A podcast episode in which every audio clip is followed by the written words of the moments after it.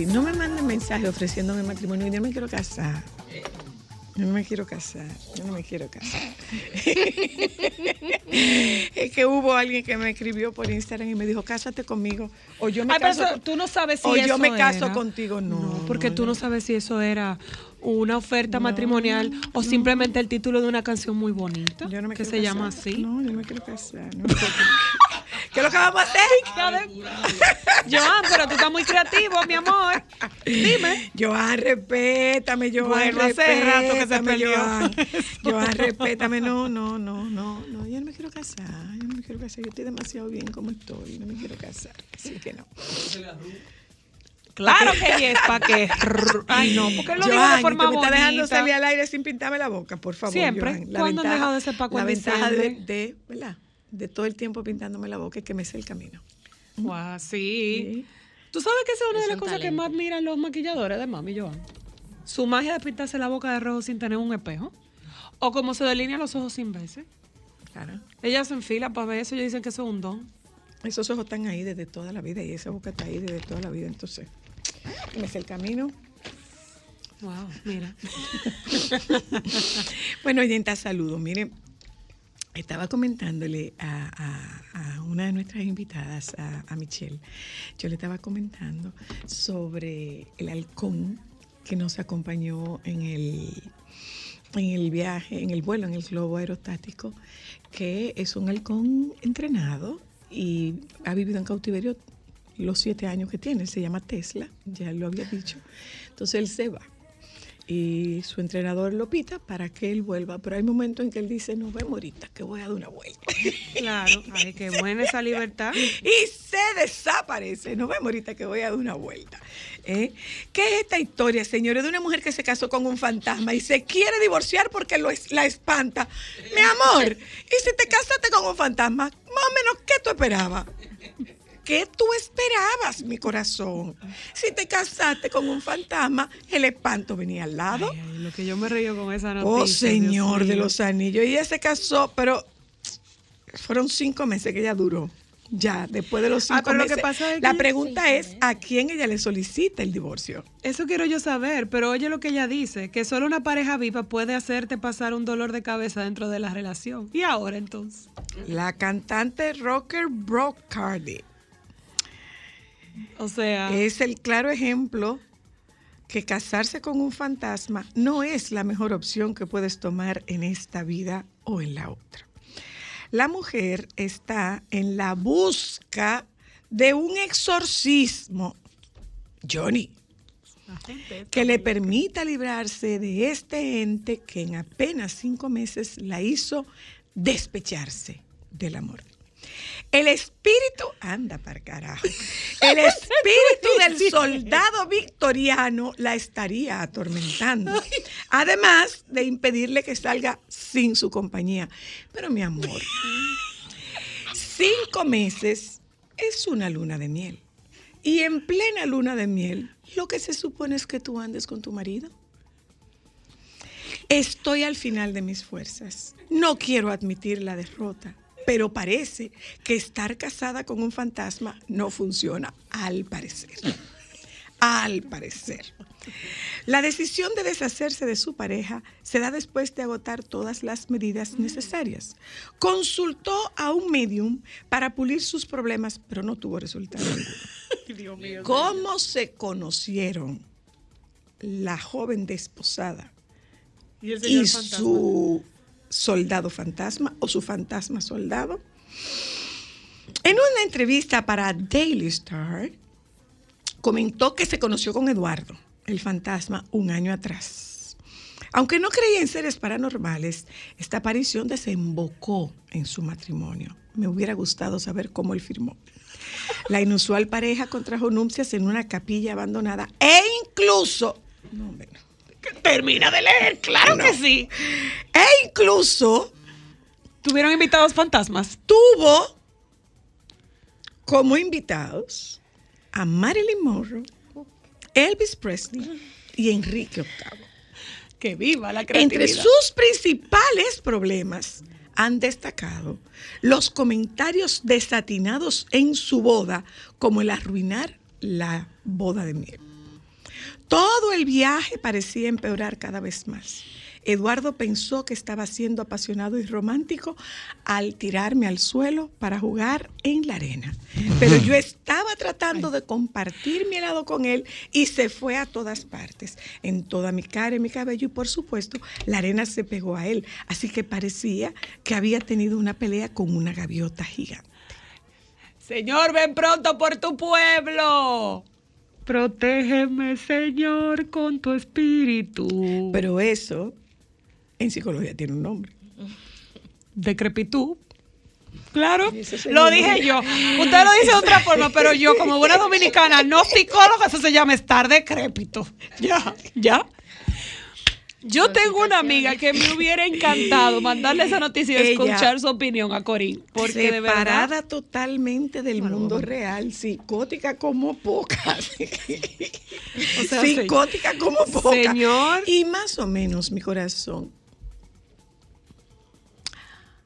comiéndote un helado con un fantasma, no te ibas a ensuciar. Yo me imagino que te ibas a ensuciar. Menos mal que ella está solicitando el divorcio porque, digo, menos mal que está solicitando el divorcio.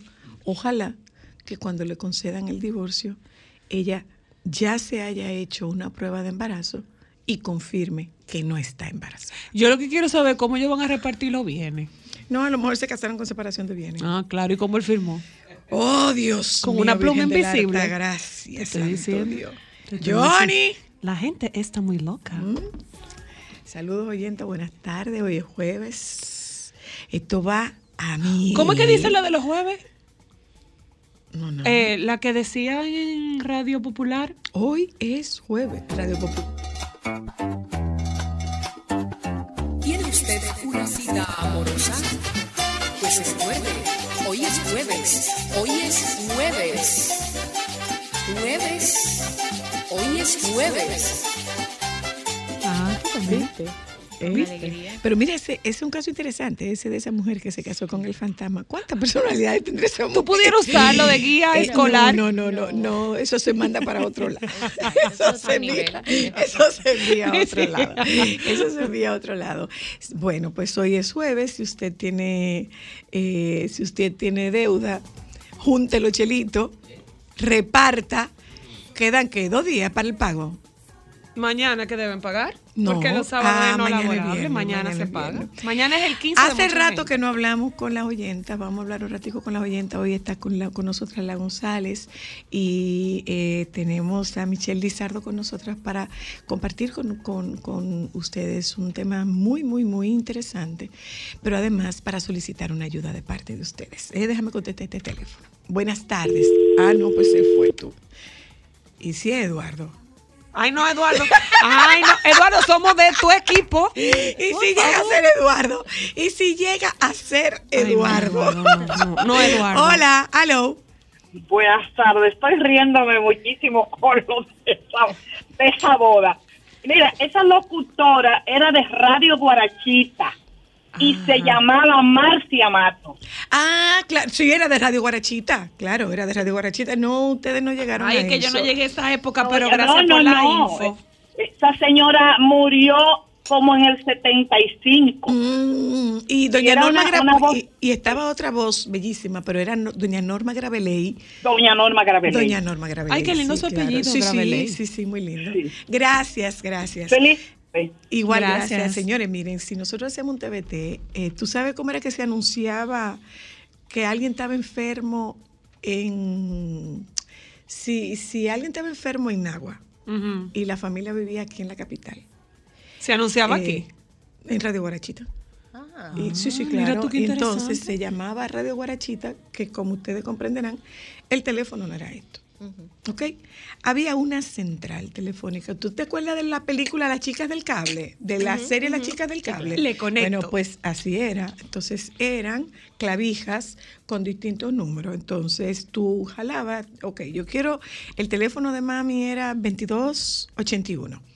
Y entonces... Pero no- aquella memoria, mi amor. Claro, 2281. Y de una de mis tías era 2284. Wow. Porque nada más era, hubo una época en que los teléfonos nada más eran eh, de cinco números. Después fue de siete. Y después Ahora fue que fue de 10. Ujú. O sea, era el, ¿cuál era el teléfono de de mi tía Celeste? Era Déjalo así, porque después te da 809-565, migraña. no sé qué cuánto, algún día. Ya, Ay, santo. 5105 era el teléfono de mi abuelita. 5105. Entonces, después fue 565-1005 y después fue 809-565-1005. Entonces, eh, cuando se hacía la llamada, tú marcabas el cero con un teléfono de disco y te, con- te comunicabas con una operadora. Entonces tú le decías a la operadora, comunícame con el 2281. Y la operadora marcaba el 2281, metía lo, la clavija, ¿ok? Y entonces ahí estaba la llamada. Entonces, por supuesto que no había doble línea. Entonces, ¿qué pasa? Que muchas veces cuando tú tenías una llamada urgente, tú ibas o a la central o ibas a la policía. Y en la policía te llamaban por lo que se llamaba fonía, que era por radio. Entonces se iban comunicando, se iban comunicando hasta que esto llegara hasta Radio Guarachita, ¿verdad? Entonces, si tú estabas enferma en la capital y tu familia estaba en agua, llamaban para decir que tú estabas enferma y salgan seguido. El salgan, exacto. Así era que se daban los mensajes. Esa era la nota de voz. Esa era la voz. Y entonces, fulana de tal está interna, salgan seguido. Y te decían que trajera dinero. Por supuesto. Sí, porque un viaje a Nagua eh, eran como seis o siete horas. El día Ah, sí. Bueno, antes eran cuatro. Eran como seis o siete horas, dependiendo de si no se botaba el río. Porque si llovía y se producían derrumbes, que se producían derrumbes con mucha frecuencia en la zona de en la zona de Piedra Blanca, había que dar la vuelta y, salíamos por Jamao, por Moca, ajá, para entrar por por el área de, de Cabrera, Río San Juan. Sí, o sea, ustedes creen que ustedes tienen una vida difícil. Su vida no ha sido difícil, lo absoluto. hacemos entonces un poquito de, eh, hacemos un poco de, búsqueda y viaje al pasado a propósito de eso y había un programa súper interesantísimo que se llamaba que se llamaba El suceso de hoy con Rodrigo Ro- con Rodriguito y ahí era que eh, eh, eh, trabajaba doña Norma Graveley. Hola, Y buenas tardes. hola. Sí, me ha encantado el tema porque yo no soy tan adulta, apenas tengo 41, pero yo le, le comento a personas, en mis tiempos me dicen, pero tú no te ves tan vieja. Yo le digo, lo que pasa es que las cosas han cambiado tanto y tan rápido que realmente hay que decir en mis tiempos, porque ustedes hablaban de lo complejo que era, por ejemplo, trasladarse de provincia a ciudad y el que es de los tiempos milenios, que no vivió lo traumático que era, por ejemplo, la autopista Duarte para llegar a la ciudad, el método de transporte, que no conoció todo todo ese esa, esa transformación que tuvo, que, que enriquece la cultura de uno. Yo no sé si ustedes se acuerdan de un anuncio que, que tenía Papolo, que lo decían cuando iban en Radio Guarachita, cuando iban para el, para el sur, para el, para el norte. ¿Cuál era? Acuérdame. Él decía, yo iba para el Cibao y me encaramé una guagua, mirando para todos lados sin hallar y lo que buscaba. Pasamos por el 28 y se detuvo el chofer. Y le dije, tú estás loco, aquí no hay nada que comer. Seguí para Villa Gracia y empezó el hombre a frenar. Y le dije que desgracia, aquí no me quiero fiar. Pero llegamos a Bonao y el chofer hizo una seña diciendo, dale volado para la posada cibaeña. Y como de garitao nos metimos en la posada. Y grité, aquí en Bonao está lo que yo buscaba. Comida buena y barata, higiénica de verdad. Comí mejor que en mi casa, con servicio en cantidad.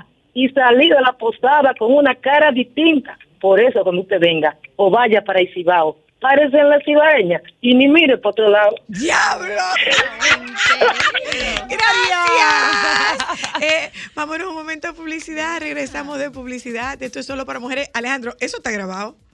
Claro que yes. Déjame cambiar tus días y llenarlos de alegría. Solo para mujeres. ¿Dónde eres mujer?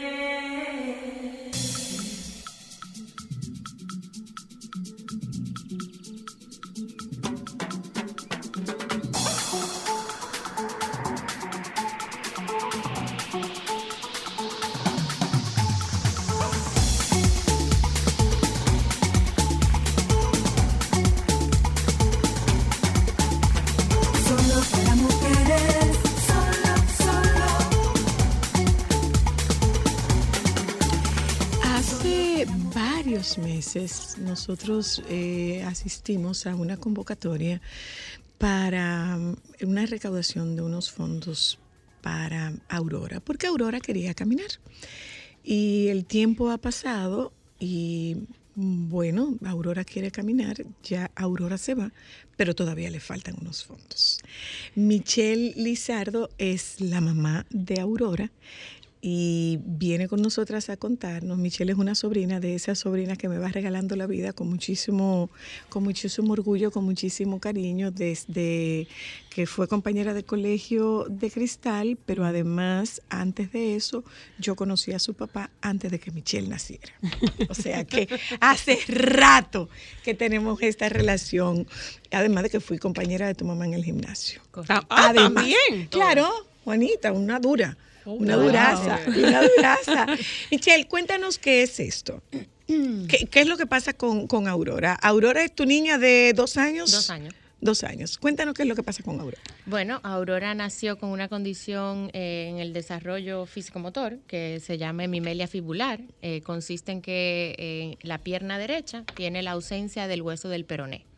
Y eso causa que el pie eh, venga en posición equinovara y tenga eh, dificult- y que la pierna sea más corta, ¿no? El pie está en posición equinovara, solamente tiene tres deditos en vez de cinco y esa tibia, por la tensión que causa la falta del peroné y la tensión del- de los tendones, valga la redundancia, esa tibia es como acurvada. Ok. Entonces, esa pierna obviamente tiene como una deformidad, vamos a decir, física. Física. eh, física y entonces nada. Pero no es solamente una deformidad física estética, es también funcional. Funcional y ósea, obviamente. Y, eh, lo más importante es lo funcional y lo, Lo- óseo. exacto, porque al, al faltar el peroné, pues faltan otras otras partes articulativas. Por ejemplo, no tiene talón, faltan dos dedos, faltan esos radios de esos dos dedos en el pie, el pie está en mala, en mala posición y se puede afectar eh, rodilla cadera. y cadera. Y obviamente rodilla, cadera, espalda, ya se va afectando todo lo demás. Entonces esa distancia entre un pie y otro ahora mismo, eh, pues lo que es una distancia de 6 centímetros más o menos, ella lo maneja con una, con una prótesis y una plataforma.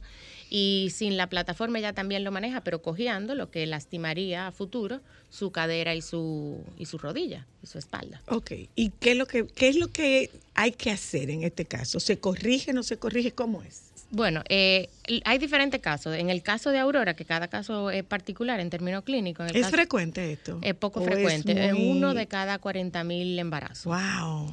Eh, eso dice la, la estadística en la última revisión. Entonces, eh, es poco frecuente y en el caso particular de Aurora, ella califica lo que se llama reconstrucción y alargamiento, que es un procedimiento bastante invasivo, eh, pero que gracias a la tecnología médica ya está bastante avanzado. eh, y consiste en que eh, mucha gente me pregunta si le ponen un peroné, no le ponen un peroné, sino que lo que se hace es que se, se rompe esa tibia, ese pedacito que está en curva, como si fuera flecha, se corta, se saca, se coloca como talón para que se libera el proceso de pie equinovaro, se pone el pie en, en planta Y entonces se alarga esa tibia con un extensor. eh, Ustedes lo han visto, que es como un aparato que se pone fuera para las personas que tuvieron algún accidente. Ujú, Y Ajá, entonces sí. eso tiene unos tornillitos que milímetro a milímetro durante X cantidad de días se van a, se van movilizando para que esos huesos se vayan alineando y el hueso siga creciendo. Creciendo, ok. Se estima Porque un- se ha, se ha paralizado el crecimiento del hueso. Claro, por la falta de estimulación, porque lo que hace que los huesos crezcan Es el eh, movimiento. es el movimiento. Ujú. Entonces, ella, de hecho, ella califica más a reconstrucción porque la diferencia entre una pierna y otra es menor a un 20%. Y eso son como de los criterios que, que definen si el paciente es, eh, qué se prefiere, si la amputación o la reconstrucción. Entonces ella califica para reconstrucción y de hecho ha, ha llevado muy bien, eh, Aurora me sorprende, como mamá lo digo abiertamente, ella ha llevado muy bien el tema de la, de la bota y, y el desarrollo físico porque hemos trabajado para eso, pero eso ha ayudado a que la pierna, pese a que está en desventaja, haya crecido y ella Ok. lo maneja, está en buena condición. O sea, no se ha perdido el 20% de diferencia que, con el que ella nació. Ok.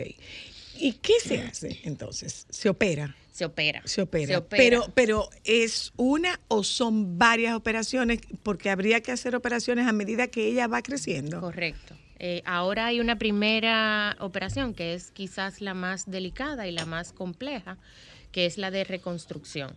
Luego, eh, ca- en cada pico del desarrollo y obviamente en función de qué tan alta y que eh, ella vaya a ser, por suerte su mamá no es muy alta, entonces esperamos que Tenemos fe que coja para ese lado. coja para ese lado.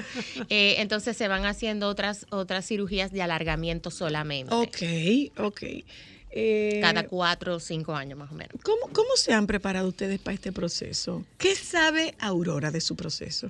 Oh, wow. Eh, Aurora, yo pienso que lo sabe casi todo. Eh, si de algo le ha servido a ella tener una mamá que estudió psicología y que se ha dedicado a la psicología infantil, es también tener muchas tías eh, que han, se han sumado al proceso. Y Aurora eh, conoce su, habla de su pie, habla de su afo, que así se llama el, la bota ortopédica. Ella dice, me pon- ponme mi zapato en el pie que, es, que va zapato, en el izquierdo, y ponme el afo en el derecho. Eh, Aurora ya nosotros trabajamos un libro de una historia social, te lo pude haber traído, lo tengo ahí en el Ah, escritorio. sí. Una historia social que, que explica, vamos de viaje, va a pasar esto, va a pasar aquello. Ella tiene desde el año pasado una muñeca que ella la bautizó como Vivi, eh, que es hecha a mano por una, una artista local maravillosa que tiene el pie más corto y personalizada, los ojos de Aurora, el pelo como Aurora. Y esa, y esa, y esa muñeca tiene afo, tiene bota, tiene los zapatos igualitos a los de ella. Entonces ella tiene estos recursos y ella ya es consciente de que va a cirugía. Eh, yo siempre le narro todo lo que va a pasar. Ayer de hecho tuvimos un, un estudio, que es el estudio previo a la cirugía de la semana próxima, Dios mediante, eh, donde yo antes de llegar le dije, ahora vamos donde unos doctores que te van a tomar una fotografía y nos sentamos ahí en, el, en la sala de, de imágenes y le voy contando y ella y, y te van a tomar foto en el pie y entiende y enséñale tu pie. O sea que hemos trabajado mucho el que ella sea consciente de que existe esa diferencia pero que no sea una limitante ni una ni, ni nada particular No, una, Sí, una, una realidad, diferencia, una una diferencia. diferencia. ¿Y, y, y, y cuánto tiempo tienen ustedes que irse? Eh, bueno, mira, eh, eso varía. eh, realmente no tengo la fe- la- el tiempo exacto hasta después de la cirugía, porque como todo proceso ortopédico hay que abrir para saber bien eh, ¿Qué es lo eh, que hay lo ahí? que hay. Eh, pero se estima mínimo un mes y volver o una estadía de hasta tres meses, cuatro meses. Porque habría que hacer rehabilitación. hay que hacer rehabilitación y es la parte quizá más delicada, porque es una rehabilitación eh, de todo, eh, eh, hueso, músculo, te- tejido, tendón, ta, ta, ta, ta, ta. Y es dolorosa. Sí. Sí, es una Sí. rehabilitación dolorosa. Sí. Michelle, ¿cuánto, ¿de cuánto es ese presupuesto? Bueno, ese es un presupuesto que el año pasado, eh, cuando nos dieron ese presupuesto, yo creo que fue más duro que el, que el mismo hecho de cuando el mismo supimos diagnóstico. el diagnóstico, porque era un presupuesto de 350 mil dólares. ¡Ah! Eh, sí. ¿What? Ujú.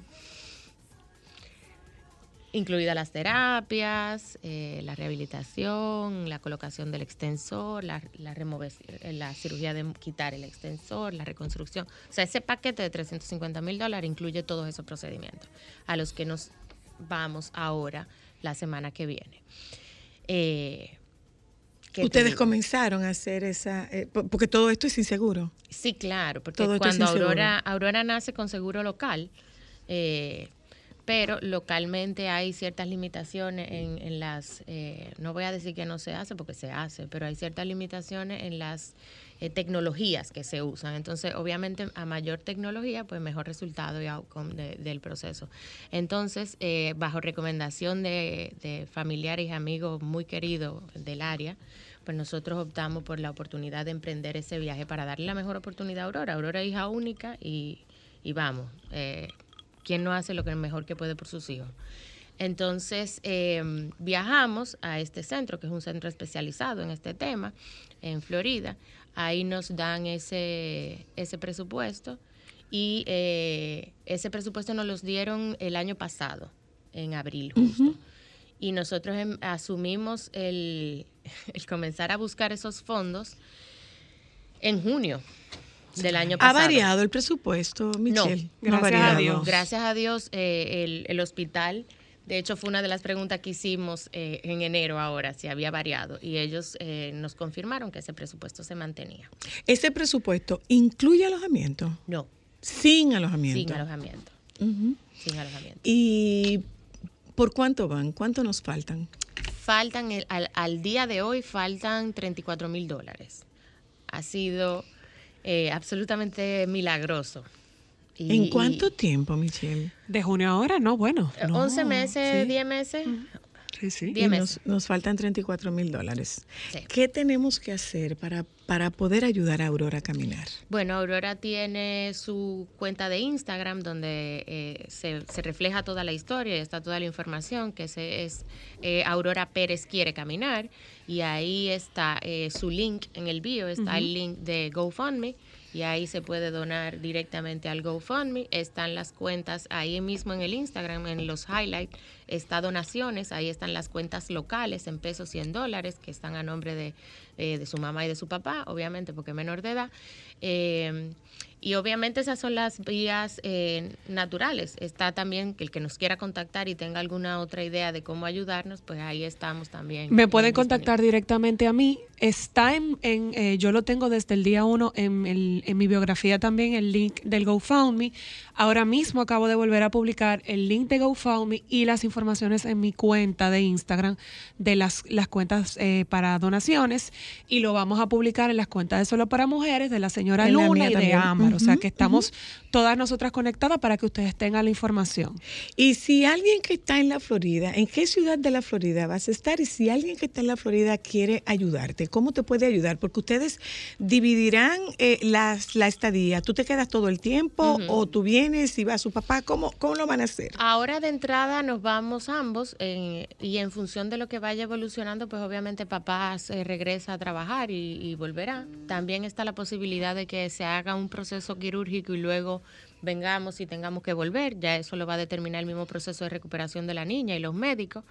Eh, pero estaremos en West Palm Beach, eh, que es el- en el Centro Médico St. Mary. Eh, ahí nosotros nos vamos a quedar en la casa de acogida para familias, que eso también ha sido una ventaja significativa. Eh, y nos pueden contactar vía Instagram y ahí está también el, en el Instagram está mi teléfono, que lo puedo dar ahora también el- eh, eh, al aire. Y, y- y nos pueden contactar y nosotros allá eh, vía San Mary nos pueden ayudar también. De hecho, hubo una donación que, que recibimos directamente al- a la cuenta del hospital a nombre de Aurora Pérez y eso va eso fue directo a la cuenta de Aurora también. Bueno, pues eh, es suerte, más que suerte. Eh, todo, toda la calidez, todo el soporte, todo el amor. Yo sé que tú tienes, particularmente tú, tienes una red de apoyo muy sólida, muy sólida. Y haber conseguido, haber llegado hasta ahí en este tiempo es, es eso, es milagroso. Milagroso. Es milagroso.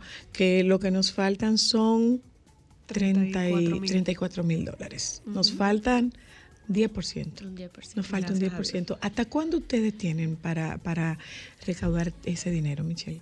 Mm, Mira, nosotros nos vamos ahora el 20, eh, la semana que viene, pero nosotros tenemos hasta finales de verano para, para completar todos los gastos. Eh, Ah, ok. O sea que Vamos a ver cómo que nosotros vamos a hacer eso. ¿Mm? Eh, Ayuda, yo vamos, sé que va a vamos- aparecer. Vamos a ver cómo lo vamos a lograr. lo vamos a lograr. Vamos a lograr esos 34 mil dólares que nos faltan. yo eternamente agradecida. Eh, ha sido mucho, o sea que... yo- Realmente sí. Ha sido mucho y yo prometí que no iba a llorar, eh, pero ha sido mucho. Yo estoy muy agradecida y eternamente ilusionada con el amor que hemos recibido. Han recibido mucho. Eh, bueno, han recibido lo, lo que, ustedes dado. han sembrado. Mm. Vámonos un momento a publicidad. Ella llegó. Y Anina está por ahí Sí, pero que se comporte. Si no vino a comportarse, se puede. Se puede si no vino a comportarse. Vámonos un momento a publicidad. Señores, la González está con nosotras en Solo para Mujeres, pero vino sin personaje. Y qué bueno que viniera sin personaje, porque particularmente yo tengo deseos de adentrarme en la historia de la mujer delante de los personajes, no detrás, la que está delante de los personajes. Hablamos con Anina para saber qué es lo que hay de cine.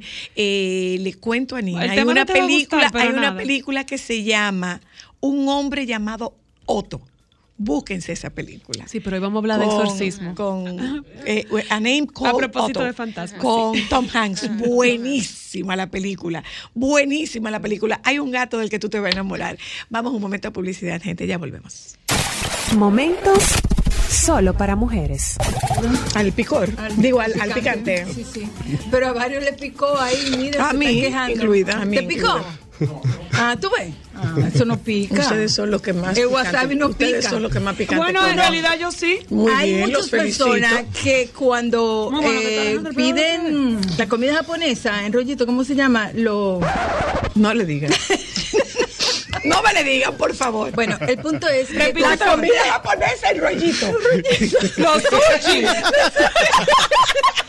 Ay, eso es Diablo, signo- debí haberle dicho una croqueta. Eso es signo de Alzheimer. No, que confunden- mira, una croqueta, eh, No, croqueta. no, eh, que confunden el wasabi con que, creen que es aguacate y se lo Mi amor, tumban. Pregúntale a Ámbar, mi amor.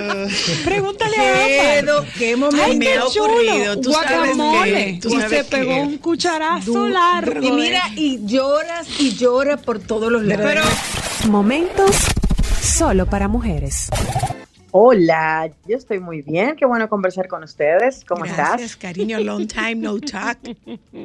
Long time no talk. Pero usted andaba por Dubai, entonces Exacto. imagínate un poco Mira, difícil hablar vi, por allá. vi la película de Tom Hanks. Qué película tan chula. Bueno, interesante que lo mencionaras, que te, escu- te escuché hace un momentito decirlo. Eh, ya estamos en, en- ¿cómo se llama eso? En, en- en camino a las nominaciones a los premios del Festival de Cine de Cannes y precisamente eh, puede hacer que sea una de las nominadas, o sea que estamos pendientes de lo que suceda con, con, con Otto, ¿verdad? Buenísima, chulísima la película, chulísima, chulísima, chulísima. Trata de verla. Muy bien, muy bien, la trataré de ver, lo prometo. Cuéntanos, ¿qué tenemos hoy? Bueno, tenemos tu tema favorito. El eh, mío. es una tarea, sí, el tuyo. Ah, Vamos a hablar de, de- de exorcismos en, en- en el cine. No tiene nada que ver con la publicación, eso fue pura coincidencia. Dime, ¿eh? a ver. No, no es mi tema favorito, mi amor. Ella No es mi tema favorito, Ella bebé. vino y me dijo, a mí no me gusta, pero está bien. No es mi tema favorito. Cuéntame. No, lo, lo que pasa es que el, el género horror, el género terror, no es mi favorito. Sin embargo, claramente hemos visto muchas de estas películas de las que vamos a conversar hoy. Eh, antes de empezar, quería preguntarle a Cristal que si tuvo la oportunidad de ver la serie Poker Face, que la tenía de tarea para Semana Santa. Eh, bueno, no la encontré. O sea, sí me pasa en eso, pero no la encontré. La verdad es que me pasé casi la Semana Santa entera trabajando, la verdad. Anda, bueno, Sí. igual empecé a ver Succession, ya les estaré contando para ponerme al día con esa serie. Muy bien. Eh, pero sí, sí fui al cine en el fin de semana y vi la película de Super Mario Brothers, me gustó mucho. Ay, para todo el mundo ha hablado muy bien, sí. Es muy divertida, yo creo que, de eso se trata. el cine ha regresado a hacer, eh, hay muchas propuestas que son de puro entretenimiento y, y esta es una de ellas que se puede disfrutar en familia, o sea que, que sí, 100% la pueden ir a ver y van a pasar un rato eh, divertido, sobre todo para aquellos que crecimos en la generación que por primera vez nos presentó a los hermanos, eh, a Mario y a su hermano Luigi, obviamente, y bueno, todas las generaciones que han venido de ahí en lo adelante, pues han tenido su encuentro cercano con la casa Nintendo y Super Mario Bros. Ay, sí, todo Pero bueno, vamos- sí. Vamos a hablar eh, de películas de exorcismo. Vamos a hablar del hecho de que el pasado Viernes Santo, precisamente, vi una que tenía que ver con los temas. Eh, a solicitud de algunos amigos, nos juntamos a ver una película llamada Hereditario o Hereditary, magníficamente actuada por la siempre buena y excelente actriz Toni Collette, eh, una actriz australiana de larga trayectoria ya. Está también el actor Gabriel Byrne, eh, is- eh, que es de Irlanda, este señor, lo han visto en muchísimas películas, estoy segura, y tratan precisamente el tema, eh, no del exorcismo per se, pero sí de la posesión demoníaca, que son temas que van muy de la mano, eh, son muy cercanos, y yo creo que toda esta locura con los temas que tienen que ver con, con exorcismos y demonios y demás, eh, iniciaron en el año 1974 cuando presentaron la película El Exorcista. ¿74 o 76? 74, Creo si que mal no recuerdo. 76, no. ¿No será 76? 70 y- 73, peor todavía. Eh, ¿Cómo, que, cómo que 1900. peor? ¿Cómo que peor? Yo nací en el 61, ¿cómo que peor? Digo yo que peor porque mi memoria la, la, Ah. la ponía donde no estaba, era un año antes. Ok, es te, per- lo que digo. te No perdono, te perdono. Te perdono. Te perdono, te perdono. Decía, Te perdono. decía que, que, bueno, toda esta locura de las películas que tienen que ver con exorcismos y posesiones empezaron en el 73 con la que sigue siendo catalogada como la película más espeluznante de todos los tiempos, que lo El sepa. Exorcista, la no- basada en la novela de William Peter Blatty y bueno, una, una dirección de William Friedkin y una película que tiene todo tipo de leyendas a su alrededor, incluyendo una serie de eventos sobrenaturales extrañísimos eh, con prácticamente todo el elenco que participó en la película.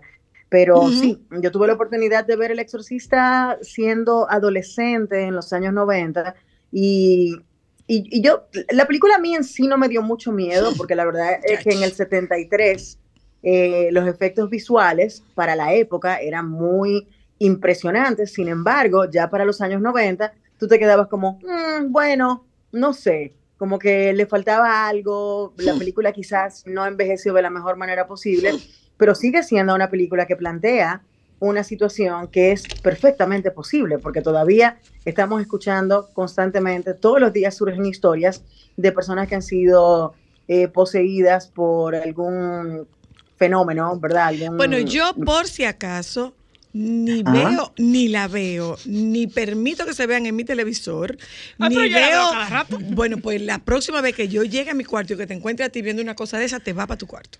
No, pues ajá. No, va y se quede esa pendeja en mi cuarto. Ah, no. ok, va a salir de la. no, pero mi- no, pero ni, no. Ni, el aro, ni el aro que fuera. Ah, sí, sí, mi amor. Ni el aro que fuera, la Sí, mi chica amor, que se de, sale de la de televisión. poster guys se salían de la pantalla. Pero, ajá. de poster sí, guys se sí. salían de la Sí, pero pantalla. esas eran televisiones de antes. Ella no tiene la no, no, capacidad no, de no, un no, y de tampoco veo- nada de eso. Tampoco veo cosas paranormales porque yo entiendo como que se van a salir por atrás y que se van a quedar en mi cuarto. No.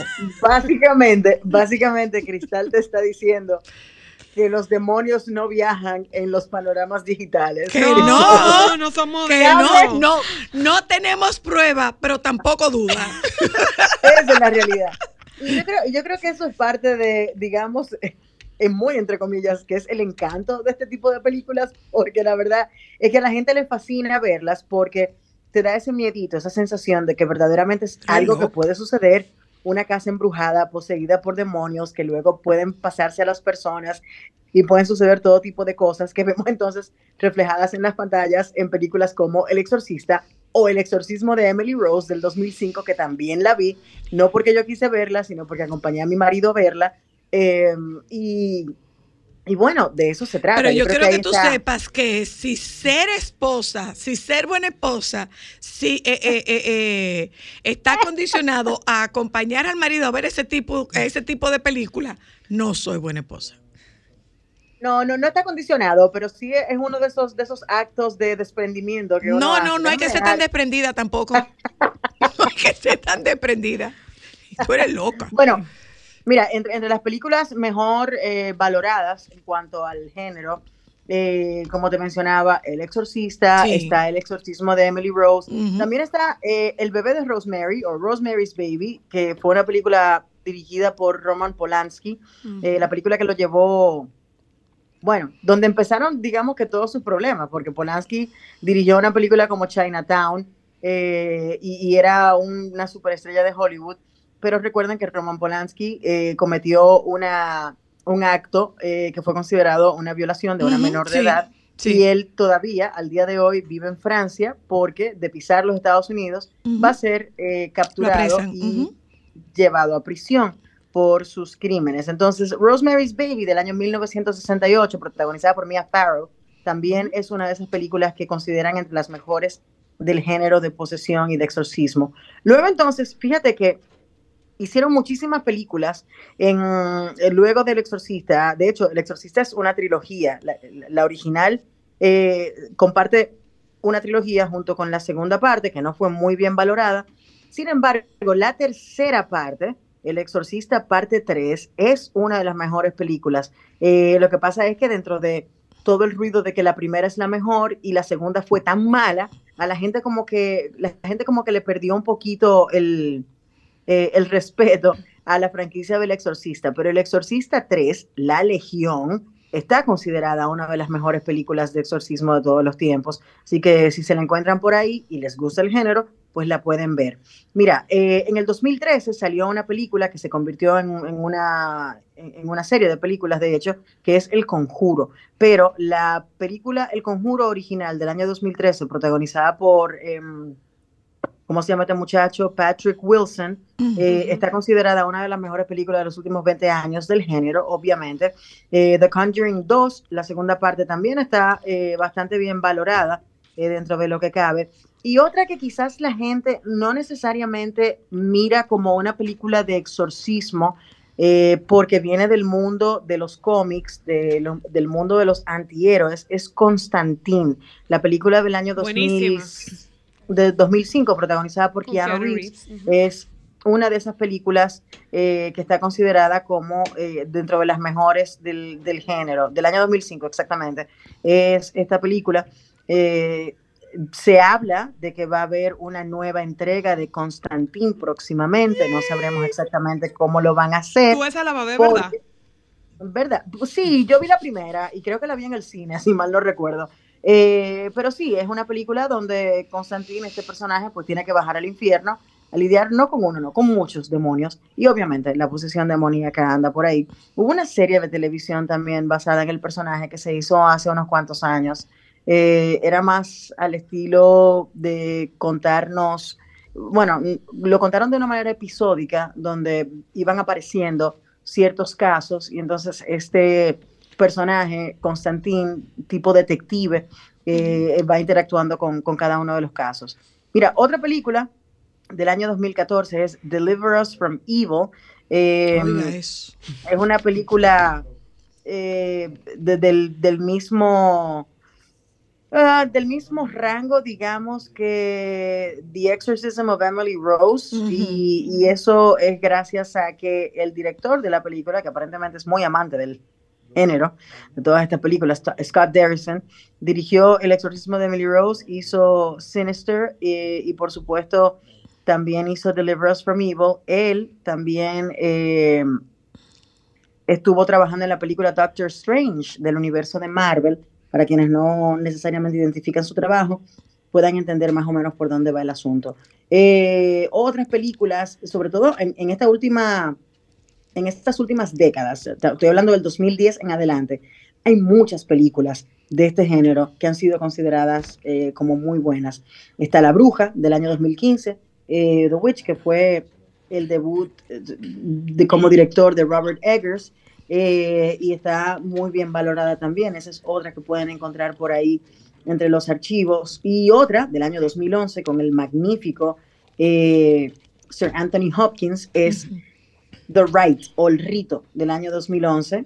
Eh, es una película obviamente donde él interpreta a un sacerdote que tiene una especialización en exorcismos, o sea que ahí está un listadito bastante concreto de aquellas películas que tienen que ver con el género que usted puede conocer y explorar. Hay muchas más, hay muchísimas más. Gracias, Unas hermosa. mejores que otras. Por ejemplo, una de mis favoritas, mira que no soy muy fan del hasta género. tiene una favorita. Sí, no, porque esta, esta, esta es, yo no sé si recuerdas, Zoila No, o yo no. Cristal, o- No Claro que recuerdo, no recuerdo. Tú pudiste, tú pudiste perfectamente haber visto la película Estigmata del año Ah, 1999. sí, a Ámbar le encantaba esa película. ¿Ves? Sí, sí. ¿Ves? A Ámbar le encantaba Esta esa también película. tiene que ver con, con el género. Eh, es una película protagonizada por Patricia Arquette y, y en la película precisamente se da eh, esta especie de posesión eh, donde esta chica está experimentando todas las heridas de Jesucristo Ujú, cuando fue ujú. crucificado. Va recibiendo cada una de las Cartas, heridas. como unas cartas. Eh, eh, No me acuerdo de esa película. era- Sí, sí. No, su mamá, su mamá viajó a Brasil y en Brasil se encontró con un, eh, ¿cómo se llama esto? Con un crucifijo, un, un crucifijo no, un rosario. Un rosario. que se lo llevó de regalo a su hija y entonces por ella estar en, en- en contacto con el rosario, entonces es poseída por el espíritu de aparentemente un, Ay, eh, un, un- un posible santo de la iglesia. Ya, Eh, gracias, Anina. No más detalles. gracias. Gracias, Ok. Anina. No más Ok. detalles. Que se acabe Ok. esto, por favor. Te quiero. Yo también. Bye. Bye. Déjame cambiar tus días y llenarlos de alegría. Solo para mujeres.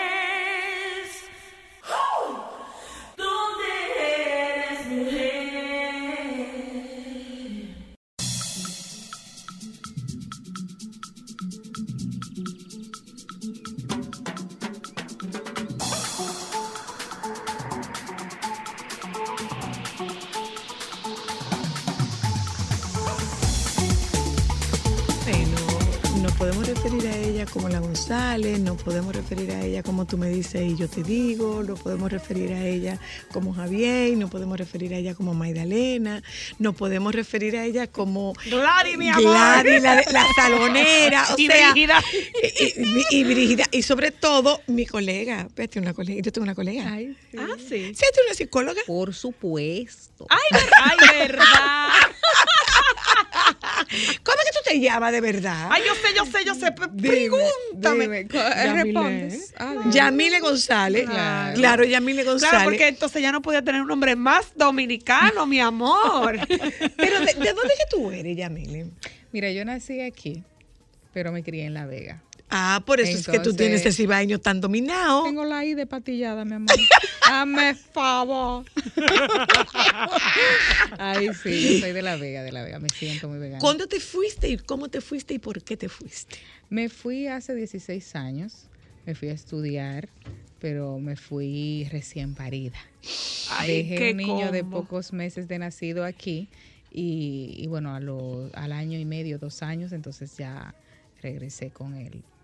Sí, sí, esa fue... Esa fue ¿Y te lo historia. llevaste o te volviste a ir? No, mami me lo llevó, me lo llevó de sorpresa. No me digas, Sí. no me digas. Ella me preguntó, de que, mija, ¿qué tú quieres que yo te regale de cumpleaños? Yo estaba pasando por una depresión importante porque tú sabes que después que uno da luz, la- hormonalmente uno queda muy tal. Entonces, desprenderme de ese hijo tan deseado eh, fue muy traumático para mí, muy doloroso. Y más en un país extranjero, extranjero, extranjero, donde tú Sí. eres. Y 16 años atrás no era lo que es ahora. 16 años atrás tú eras una sudaca. Así es, es cierto. Que sudaca Sí. es el término despectivo, para referirse a, A los los, inmigrantes. a los americanos. Sí, Eh, sí, a sí. los americanos, entiéndase a los del continente americano, con excepción de los gringos. Si tú eres latino, tú eras sudaca en ese tiempo. Sí, sí, Muy sí. despectivo y discriminatorio. Sí, así es. Entonces, ya estando allí, pues eh, enfocada, eh, obviamente pasando por ese proceso depresivo, eh, ya estando allí yo dije, bueno, el enfoque es eh, tener a mi bebé conmigo, que, que siempre cuento esta parte de la historia, que lo que me hizo a mí despertarme de la depresión o tratar de, o al menos eh, em, normalizarme y, y- y decir, espérate, yo tengo que tomar una decisión, Empujarte. eh, empujarme, fue algo que me dijo una doctora, yo fui a atenderme con ella porque estaba... mm, eh, con dolores en el pecho, ya no podía dormir acostada, tenía que dormir sentada, tenía un cuadro depresivo importante, ataques de ansiedad constante, ya no dormía, eh, tenía insomnio. Entonces cuando llegué, eh, ella me dijo, pero vamos a ver qué es lo que te pasa. Ella me vio que realmente yo necesitaba como hablar. Y cuando logré articular palabras, me desahogué y drené con ella. Y le conté la desesperación por la que estaba pasando. Me sentía triste, que quería estar con mi hijo. Entonces ella me dijo algo que puede parecer fuerte, pero también fue lo que me, me hizo reaccionar. Lo que te sacudió. Lo que me sacudió. Me dijo que porque yo no me iba a morir a mi país, porque yo iba a terminar muriéndome. Entonces yo ahí dije, pero ven acá, es cierto. Sutil la doctora, ¿eh? Muy sutil, pero Mm, fría. mm, y recogió ujú. los papeles y hizo así, vete a morir a tu país, chica, ¿qué haces aquí? Sin papeles, sin no sé qué, tal. Vete a morir allí. Entregó, Sin firmó, papeles, estaba- Yamile. yo- sí, yo estaba indocumentada. Yo quedé indocumentada. Claro. ¿Y por qué, por qué la, la- la selección fue Madrid? Eh, bueno, yo fui a estudiar administración de empresas. Me fui a hacer. Lo que pasa es que la depresión no me dejaba avanzar por ninguna Por supuesto que no. yo no podía no. avanzar. Tú no en los podías. Es lo primero que se pierde, la concentración. Exactamente, entonces me empleé, me puse a trabajar en una peluquería eh, latina. Entonces, ya después en un locutorio, fui pasando más trabajo con forro de catre. Exactamente, trabajé de limpieza, atendiendo personas mayores, eh, que de eso tengo cuento, ya tú sabes, porque, ay Dios mío, tengo más cuentos. Una vez fui yo a buscar trabajo, espera, vamos a hacer un paréntesis dentro de la tristeza. Eh, voy a buscar trabajo de limpieza. Mira, muy folclórica, yo con unas uñas potizas que yo me llevé de aquí. Claro, mi ¿y qué amor. te llevaste? Yo me puse unas uñas potizas para viajar, mi amor. Y, y esa maleta llena de blusa de tirito de Villa Consuelo, de colorín, mi amor, verde fosforescente, combinada con los aretes de plástico. ¿Tú no te acuerdas de eso? Mi amor, y así, Neco, mi Ay, amor. sí, así llegué yo, folclórica, a buscar trabajo de limpieza, una casa. Con estas uñas, Cuando esa mujer me vio, dijo, ay, no, pero este mínimo me va a quit- vino a quitarme El marido, Fue, claro. Hazme favor. No me dieron el empleo. No te dieron. no me dieron el empleo. Entonces yo decía, diacha, ahora yo pienso, yo no tenía una amiga que me aconsejara, porque la misma amiga que me llevó a buscar trabajo, cuando me vio debió decirme. No, yo mi amor, ponte otra cosa. Claro, mija, ponte ven, otra recógete. cosa. Ponte una blusita que te tape más. Ya andaba yo con, tú sabes, con las teticas regadas, así. Así, digo yo, madre No, mía. y entonces, mi amor, latina. Latina. Latina. Que Con, con, sí, con ese este sabor. gesto, porque uno va con un gesto particular hasta que y uno se cuando adapta. tú limpiabas, ¿qué tú oías? ¿De qué? De, De música. música. Ay, yo Porque ponía- tú limpiabas sin música y sin agua. Ana. Gabriel. ¡Hazme favor! A todo lo que le llama Marco Antonio Solís ponía yo. Claro. El cigarrillo para limpiar ventanas. Y yo entonces, tú sabes que aquí se limpia tirando agua. Echando, claro, Tú agua sabes. Tú Claro. sabes, ¿verdad? Y, y, Y y se te allá llegan no. las paredes allá, con ¿no? un cepillo. Con ¿Cómo? un cepillo. O sea, ¿cómo tú te hacías con una fregona? Dije, una no, mi amor, es tenga. enchumbado de agua el suape así. Riacachán, ese parque de esa casa. Mira, recuerdo que la mujer un día me dijo, pero, pero es que así no se hace aquí. Digo yo, oh, pero eso no es limpiar. Pasar el mapa, la fregona, si eso no es limpiar. Yo O decía, sea, que tú nosotros no estamos- a un parque le pusiste agua. Ah, muchacho, chumbao, enchumbado de agua. Enchumbado. Yo ¿Y dejé cuánto casa tú- destruida. ¿Y cuánto tú duraste en ese Pero trabajo? limpia. Sí, pero ¿Y limpia. cuánto tú duraste en ese trabajo? Eh, yo hacía unas 15 horas, yo creo que dura, minutos. no, yo creo que duré como dos meses. Y atendiendo a una persona Después que mayor. enchumbaste el piso. Ajá. y atendiendo O tú enchumbaste el piso en mitad del proceso. en mitad del proceso. No, porque ella se vino a dar cuenta después cuando vio el deterioro del piso. ¿Y qué es lo que está pasando? Y ella un día, y ella un día, pero ven acá, ¿cómo que tú limpias? Y cuando ella vio, mi amor, esa categoría de limpieza, que nada más me faltaba echarle el cubo así, rebalar ahí. Con, con detergente. Ahí sí, porque hay que echarle de todo un poco. Y mucho, porque si no hace la tú no no. llevabas tu potecito de Mr. Limpia ya para no, el le- olor. no lo llevaba, No no, lo llevaba. Ni que ella no llegaba ¿Y ahí. con qué tú le dabas olor a la casa? No, porque allá hay muchos eh, productos. Pero de tú limpieza. buscabas tu- tu Pero yo buscaba así que esa casa quedara con mucho olor. Esa mujer llegaba con una pistolita. y eso era. Desde que entraba por esa puerta y haciéndose así en la nariz, madre mía, y abriendo ventanas. Y yo dije, ¿qué será? ¿Será el polvo? Y yo haciéndole así a la cosa, a ver si era el polvo. No, era, era el olor tan fuerte que yo le dejaba. Porque también quería impresionar. mío. Y me tocó atender a una persona mayor. Y esa persona, a mí me dijeron, usted está aquí única y exclusivamente para atender a esa persona. No haga más nada. Pero la casa estaba llena de reguero. ¿Y a qué tú a recoger? Y yo dejé a la gente sola. Yo nada más la oí en el baño cuando sonó ¡pam! Y digo yo, no, porque nunca se levantaba. Eh, eh, ¿Ese día se- levantó? La señora, ese día, me- claro, yo, yo siempre estaba ahí y ese día se levantó y fue al baño. El baño estaba mojado porque yo lo había limpiado. y estaba rebaloso. Yo nada más oí el pan. El baño quedaba como en un pasillo. Cuando yo oí el baño, no, yo oí a la señora Se que, que, mató. que voció, ¡ayuda! ¡ayuda! Como un grito ahogado. Digo, yo, ay, mi madre. Cuando yo fui que vi a la señora con ese chichón ahí. en ¿Y el suelo, entonces, intentando levantarse con el, lava- en el lavabo, La así. eh, me cayó unos nervios, empecé yo a correr en el pasillo. ¿Tú crees que yo la levanté? Ella se levantó sola y me calmó a mí. Y me, ese fue mi último día de trabajo. pero- Y ahí me pero, por bien. supuesto. Ahí me pagaban bien. Y la muchacha me dijo, yo le dije, ay Dios mío, pero esa señora se pudo haber muerto. Usted iba a creer que yo la maté. Fue sin querer, yo lo que quería era ayudar. Y ella dije, sí, no te preocupes, mira, yo te voy a dar lo que te debo. y yo te voy a llamar para cuando te incorpores. Yo sabía que era botar que estaba. Claro, Ay, hace rato. tú. Pero que yo no tenía. Dime una cosa. cosa, dime una cosa, Yamile. Yamile, ¿cómo, cómo tú te hacías con, con esos con esos inviernos, con esas, eh, con eso, eso- ese, ese oscurecido, ese oscurecimiento Temprano. tan temprano, Ay, Dios. Esa ese frío. ¿Cómo tú te hacías? Eh, eh, fue muy difícil, fue muy difícil el proceso de adaptación, pero es lo que te digo, yo tengo tantas historias chistosas de eso, que eso es lo que yo saco. Yo no me enfermé de los pies. Allá. A mí se me rajan los pies porque yo nada más... y yo sufría de un maldito psicótico. Yo no soy un psicote. Soy la mira. O sea, patarraja y psicotúa. Sí, tú no puedes imaginarte, Ay, Zoila, como tú no puedes imaginarte. Era, era una cosa horrorosa. Y yo nada más tenía unos zapaticos, y eso eran los zapatos. Yo no tenía más zapatos. Eso eran los zapaticos de verano y de invierno. Ay, Dios. No, pero no digo yo que se Estaban esos no, zapaticos así, como, como pidiendo, como por favor, déjame morir en paz. Bótame, de gracia. Entonces yo cogí los zapaticos, claro, hice un invierno con los zapatos y me enfermaron los pies, se me hicieron llagas. Y esos Ay, zapatos, yo vivía en una casa eh, compartiendo habitación con una extranjera, bueno, con una ecuatoriana. Y ella un día, yo llegué a la casa y ella misma me dijo, "Mm, ven acá, por favor. Dame los ¿Tú tienes los pies malos? ¿Qué es, lo que, ¿Qué es lo que pasa? Porque había como un olor a pollo mojado. ¿Tú sabes lo que es de un pollo mojado, Mara? Entonces, ella- Me que vamos a resolver esto, manita, porque a ti dije, ni exorcistando "Ven acá, se te quita ese tienes los pies cicote. malos". Yo le dije, yo me- le dije, mira cómo yo tengo los pies. Cuando ella me vio esos pies en carne viva, Desollado. desollado, rajado. Ella agarró y me dijo, ay Dios mío, ven, echártele vinagre. Digo yo, vinagre. Pero echámele vinagre, eso hay que matarme a mí. Tú estás loca, mejor me voy de esta habitación. Me dijo, no, se te van a sanar, te van a picar un ching al principio, pero se te va a sanar. Digo, yo échale agua a este vinagre. Y santo remedio. ¿Y te echaste vinagre? Me echó vinagre, dejé que me echara vinagre en los pies. Ella me regaló unos zapaticos. Ahí sí. Y después de ahí, entonces ella me dijo, mira, tú puedes ir a una iglesia, que en la iglesia donan cosas. Yo fui a buscar ayuda a la iglesia porque yo no sabía, no tenía orientación.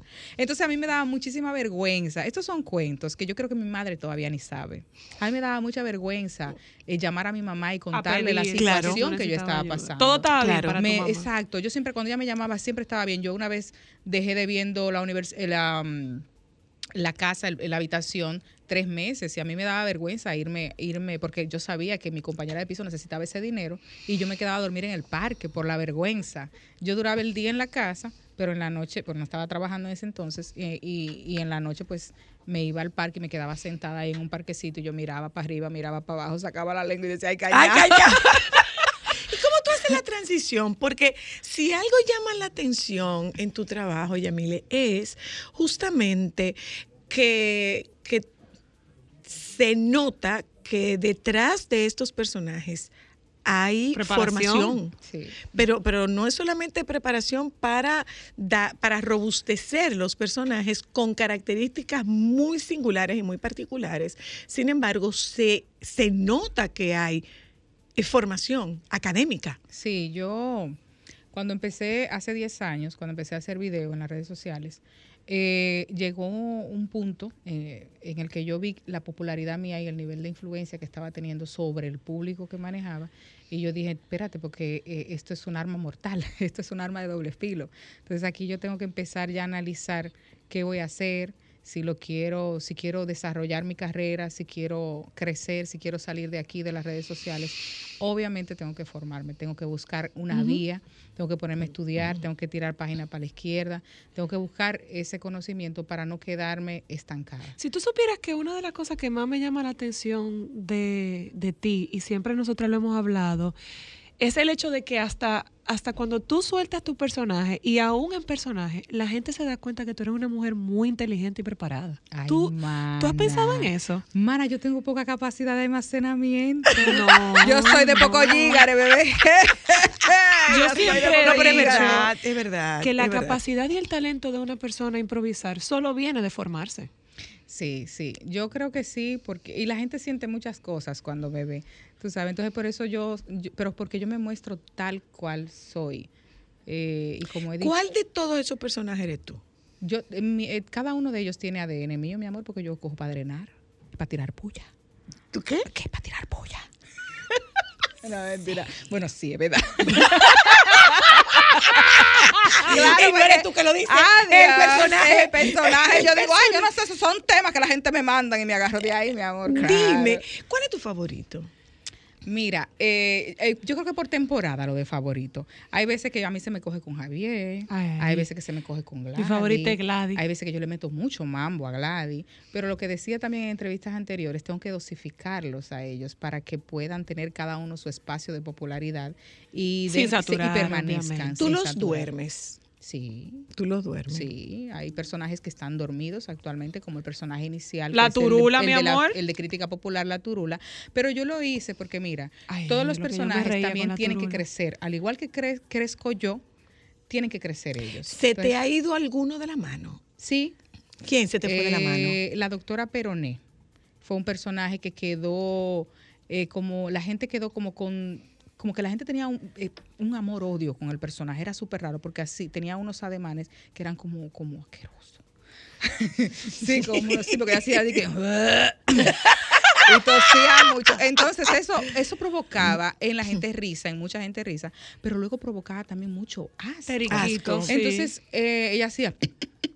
Y era un personaje que me encantaba muchísimo porque era una doctora naturalista. Es una doctora naturalista. Yo dije, yo ese personaje, yo tengo que dejarlo ahí en stand-by de momento, dormirlo un chin, para trabajarlo y hacerlo crecer en un momento puntual. No ahora, porque ya ahora tengo otros personajes que son los que están calando el gusto popular, pero lo tengo ahí como medio...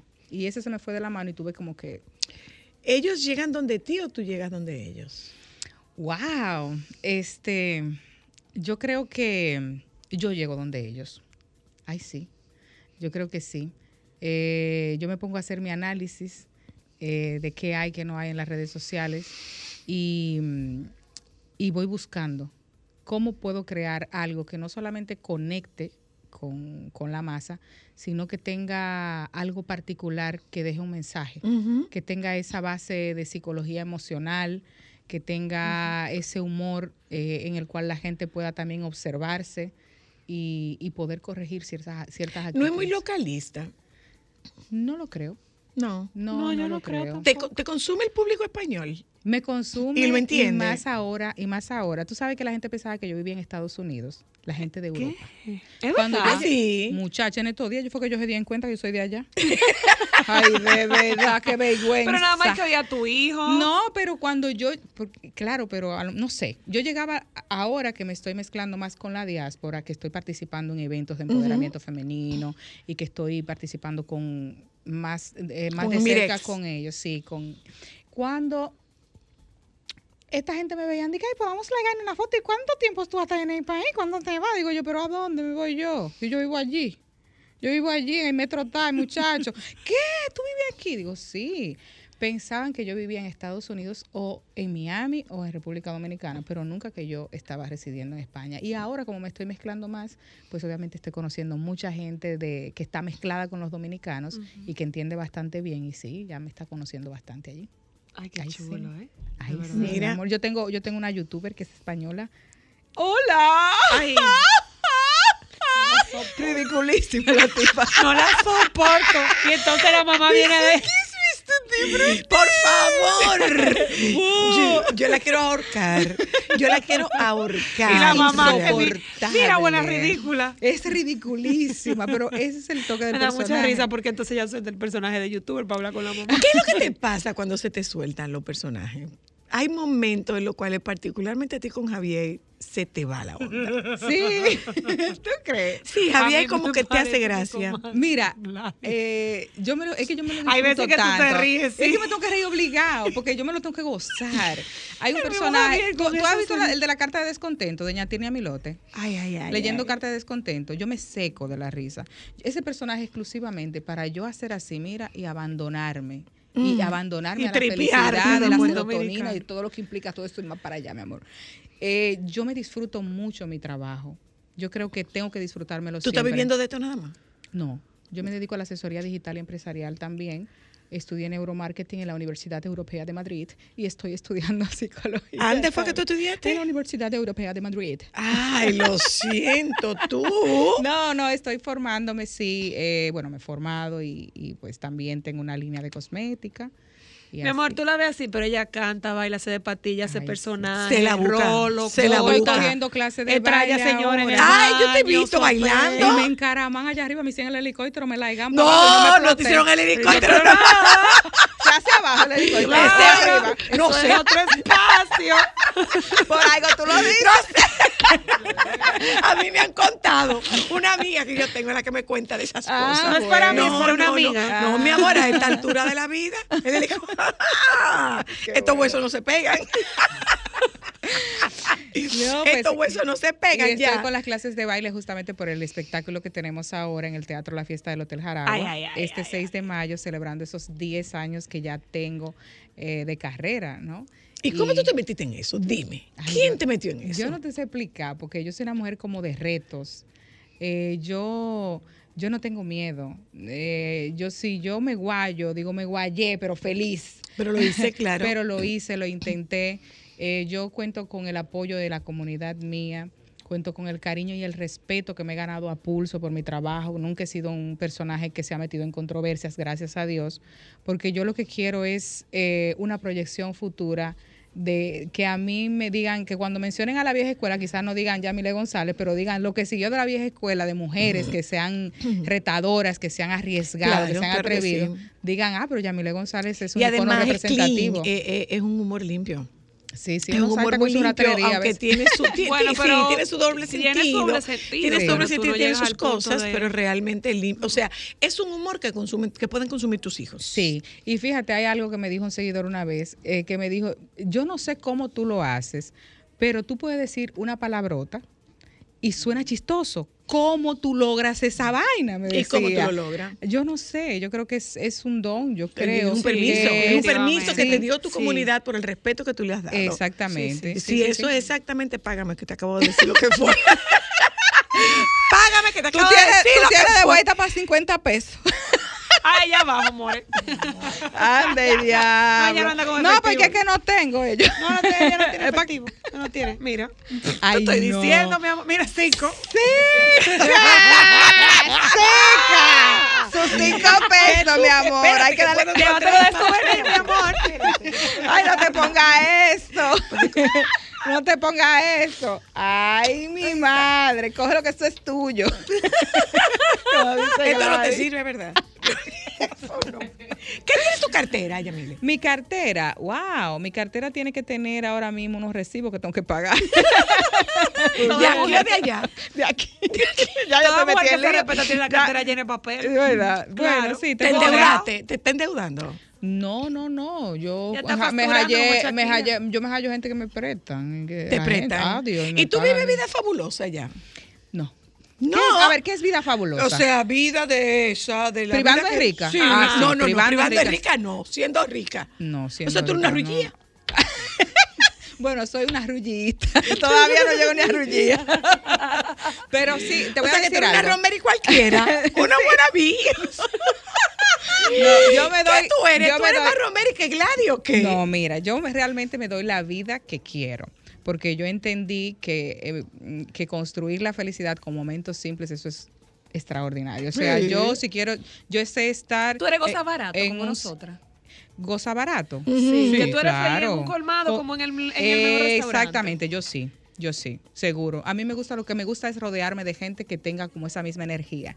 Ay, para bueno yo para yo como recargarme tú sabes gente que tenga ese mismo way que no te que hablemos de progreso que hablemos de cosas bonitas de proyectos cuando yo encuentro una gente que está al lado de mí hablando de quejas y de vaina yo tengo día de aburrida y que amanezco como Ay, qué con los apellidos no, pues, cruzados buen viaje.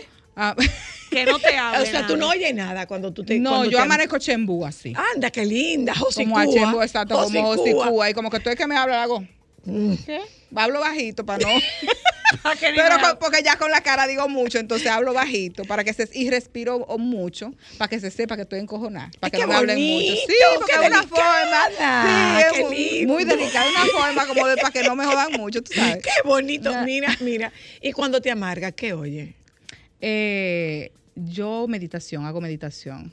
¿Amargada? Yo soy modo zen. No, yo me reseteo. Nadie, cojo- nadie se amarga con meditación. No, es que yo no, es que yo no, yo por ejemplo O sea, no ¿tú no tengo te puntos, no, pero puntos de amarga así no. Yo sí estoy en un estado emocional de desequilibrio, yo cojo y digo, espérate, déjame ir para allá atrás, Yo pongo no te, música, no te estoy hablando de desequilibrio, te estoy hablando de amargue, Pero de que yo amargarte. Así como una pero sea, me define mi amargarme bien para yo enterarme? Amargarte, mi amor, que te haga falta a tu varón, Ah, por ejemplo. no, no, no, no que te haga casa, falta, que te falta tu casa. porque uno no se puede me dan bajones, sí. Por ejemplo, ahora me hacen falta mis hijos eh, y yo me tomo mi momento para pensar en ellos, ver fotografía de ellos, cositas que hago Sin amargarte.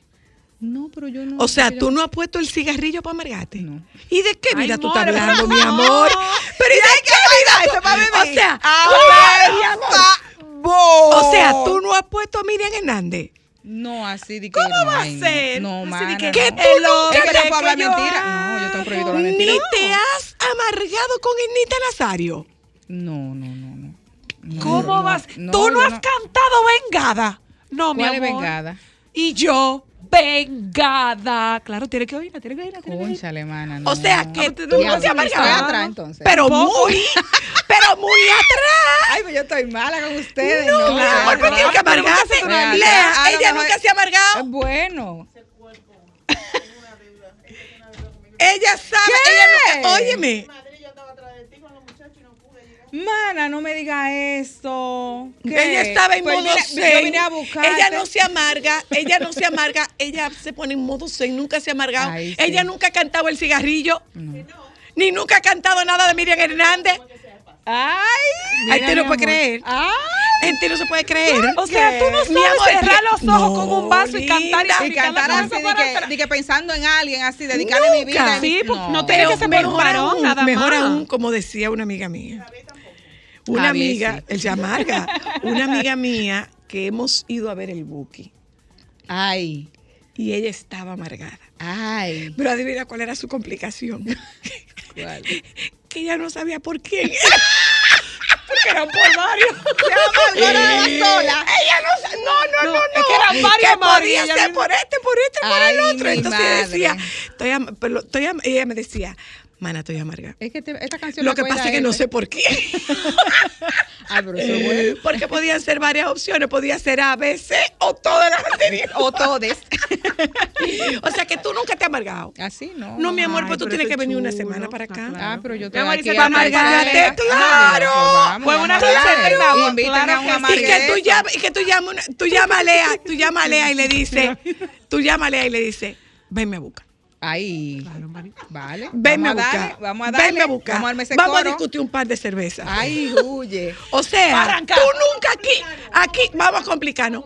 Aquí tú nunca cogiste una cerveza. Claro que sí. ¿Para amargarte? Pero para amargarme, no. Para disfrutar, para gozar, para No, reírme. manita, Pero mi amor. como perro. Pero ¿por qué yo tengo que estar amargada y yo amo la vida? No, linda. Mario, pero es obligado. ¿Por qué? Pero estoy nerviosa con el amargue. A ver si es que está viva para amargarse. No.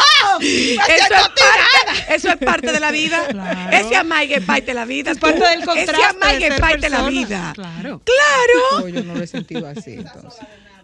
Deja, muchacha. Ay, y ay, ese ay. malecón que tú cojas, mira ese malecón. Ay, Y perdida. esa mente se va. Lejísimo Sí. para allá. te Chacha, para varios lugares. No es uno. Es aburrido si es un solo lugar. Ay, Dios mío. Es uno solo. Es aburrido si es un solo Ay, lugar. Dios. Claro, cuando el corazón se. O sea que tú eres una mujer estable, feliz. Eh, no, tengo mis momentos, tengo mis momentos de bajones, pero no así, quizás a eso se Tienes que Tiene que aprender, manita. Tienes que Así aprender. duro. Tiene que aprender, Si hay te que, tocar mucho hay que tocar fondo muchas veces. No, Si te- es que no mira. es por tocar fondo, es Por amargarse. Claro, Mi amor, por siéntate tu con campo. Siéntate con Romeri, ten un tú a tú con Romeri. Para que ella te sí. explique cómo Siéntate un tú a tú con Romeri y cuente, dile a Romeri que te cuente de sus amargues. Hermana. Claro. Es que si yo empiezo a sacar después cosas y se va a hacer, y si después necesito terapia. Yo creo que tú me dices eso para que yo te den terapia contigo. No, Diablo, te diste cuenta. para que pague esa terapia. ¡Ay, Michelito! Mira, ¿quién te está produciendo este espectáculo? Bueno, estoy trabajando con Emanuel Flores y estoy trabajando con Ismael Almonte. ¡Ay, También en la dirección. que- Isma! eh, Ismael Almonte en la ¡Qué dirección. chulo! Sí, sí, sí. Mira, Y- mira, eh, Federico, doctor Nieves. Hola. Nunca se ha amargado ella. La González no se ha amargado nunca. Ella nunca se ha amargado. En la vida. ¿Se puede creer en una mujer que no haya se ha amargado nunca?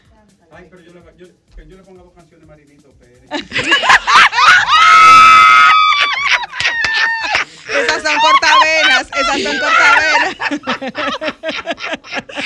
Ay, Qué bueno, qué bueno. Ay,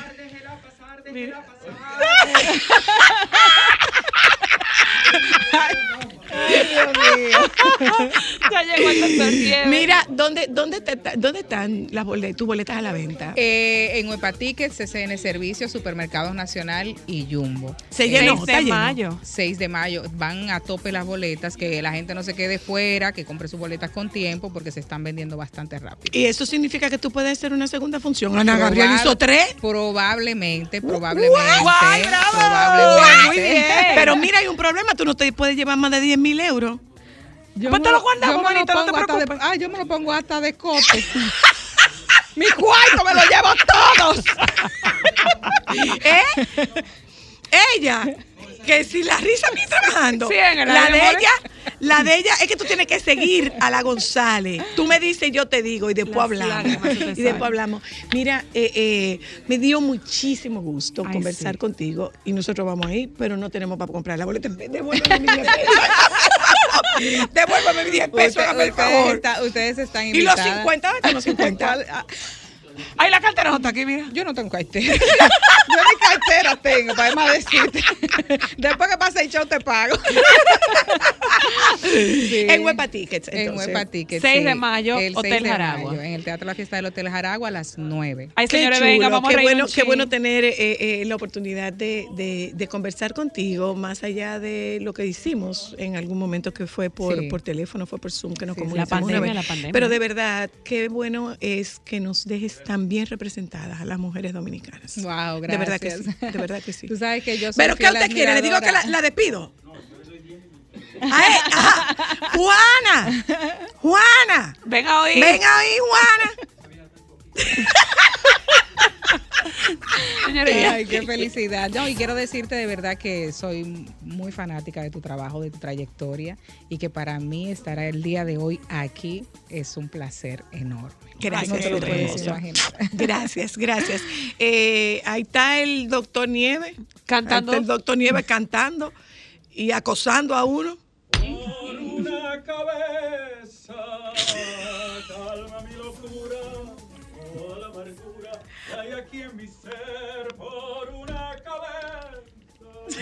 Hoy hablábamos de exorcismo, hablábamos de exorcismo, se le montó.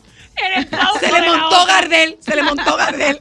Eh, quédense con los compañeros del Sol de la Tarde. Nos juntamos mañana.